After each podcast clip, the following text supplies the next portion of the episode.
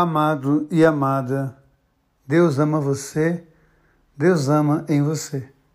Sempre partilho com vocês o tanto que a palavra de Deus me comove, o quanto que ela me impressiona e quanto que ela mexe com a minha sensibilidade.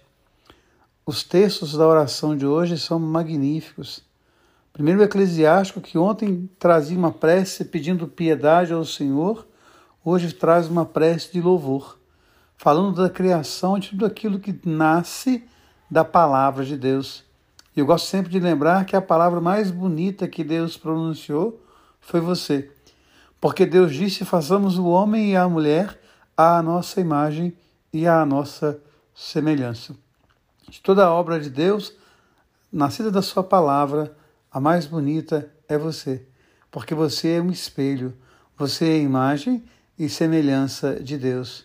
E quando nós olhamos para o Evangelho, esse texto que nos traz Marcos, magnífico. Jesus sai de Jericó, que é a terra do pecado, que está lá embaixo.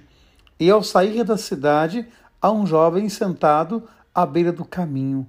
O que é a beira do caminho? À margem de Jesus, porque Jesus é o caminho. E esse jovem é um jovem cego. E é um jovem que não tem identidade.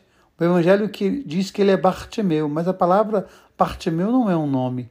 A palavra Bartimeu é filho de Timeu. Esse jovem nem nome tinha. Estava ali à margem, sentado à beira do caminho. E quando ele ouve dizer que Jesus está passando, ele começa a gritar. Primeiro milagre. Você que está à beira do caminho, você que foi esquecido, você que foi ignorado, ter a coragem de gritar ele tem coragem de gritar. Mas quando ele começa a gritar, o seu grito incomoda. E as pessoas mandam que ele se cale. Ele grita ainda mais forte. Segundo milagre, não perder a esperança. Ele grita mais forte ainda. E de repente Jesus manda chamar aquele homem. E é muito interessante porque quando Jesus chama, os outros mudam de ideia.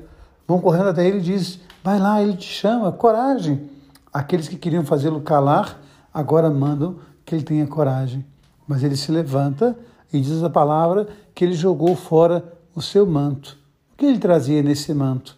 Todo o preconceito, todas as marcas de morte, todo o peso de um coração que não tinha vida, toda a dor de alguém que nem sequer tinha identidade. E ele vai até Jesus e ele escuta uma pergunta que é fundamental: O que você quer? Que você quer que eu faça? Pode parecer óbvio, mas não é. Há muitas pessoas que estão cegas e não querem ver. Há muitas que estão aleijadas e não querem andar. A pergunta que Jesus faz é uma pergunta fundamental para a vida daquele cego e também para a sua vida. O que você quer? Então ele tem a coragem, Senhor, que eu veja. E ele então começa a seguir Jesus no caminho. Ele começa a enxergar Jesus como o caminho, que nós possamos vivenciar essa experiência, que ela possa mover e comover o nosso coração. Deus ama você, Deus ama em você. Eu peço a vocês que partilhem hoje a palavra de Deus com todas as pessoas que se alimentam da palavra e que vocês possam partilhar essa mensagem com os seus grupos e que vocês possam convidá-los a nos assistir todos os dias ou a nos ouvir todos os dias nas redes sociais a partir do podcast. Um abraço.